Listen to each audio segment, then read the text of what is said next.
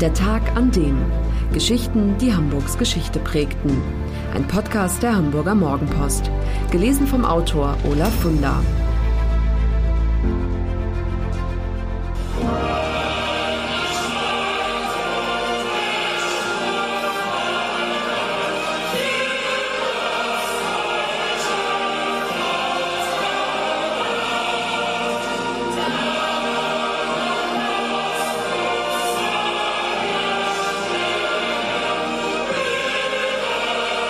Der 5. Oktober 1841.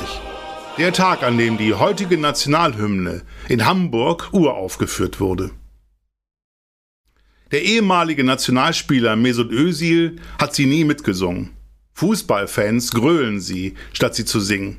Und Rechtsextremisten, die provozieren wollen, stimmen statt der dritten die erste Strophe an. Von der deutschen Nationalhymne ist die Rede. Hätten Sie gewusst, lieber Hörer, dass sie in Hamburg zum ersten Mal angestimmt wurde, das war am 5. Oktober 1841, also vor genau 180 Jahren, und zwar vor dem Hotel Streitz am Jungfernstieg. Es sind unruhige Zeiten damals. Es ist der Vormärz, die Phase vor der Revolution 1848-49. Ein einiges Deutschland, das sich so viele wünschen, gibt es nicht. Stattdessen viele kleine und große Fürstentümer und Königreiche, die gar kein Interesse an einem starken Nationalstaat haben. Auf der Karte sieht das Land aus wie ein Flickenteppich.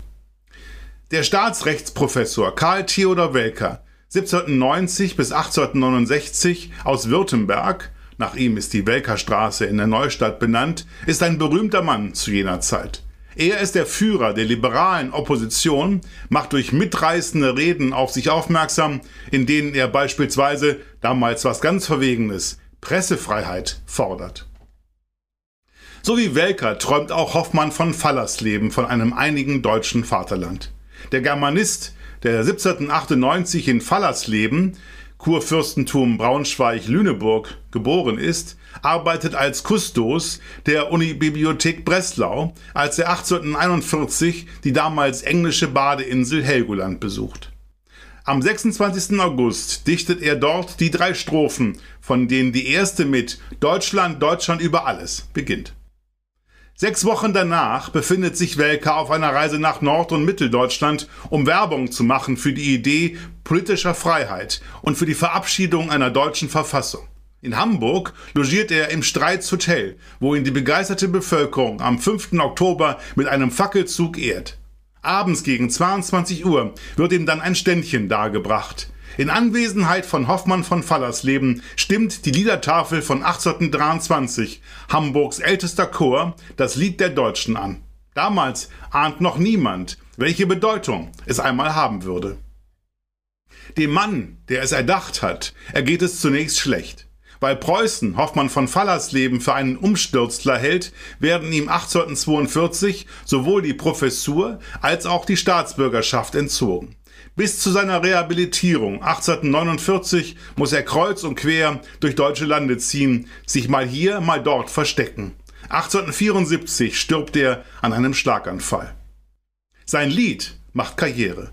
Am 1. August 1922 erklärt Reichspräsident Friedrich Ebert die erste Strophe zur Nationalhymne.